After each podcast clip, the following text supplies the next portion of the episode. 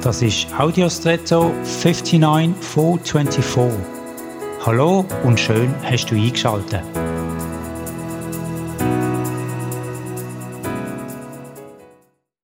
Besucht man Venedig, sieht man einen geflügelten Leu.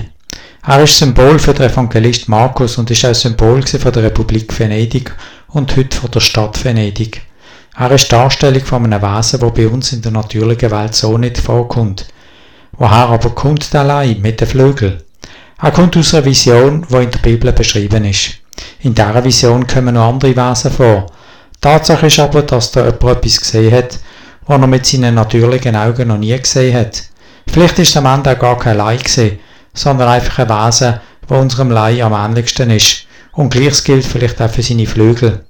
Für mich ist jedoch klar, da gibt es noch eine Realität, die uns auf dieser Seite vom Leben noch nicht zugänglich ist, aber trotzdem existiert. Ich bin sehr gespannt auf all das, was uns in der Ewigkeit mal begegnen wird, was wir noch gar nicht kennen. Du auch? Und jetzt wünsche ich dir einen außergewöhnlichen Tag.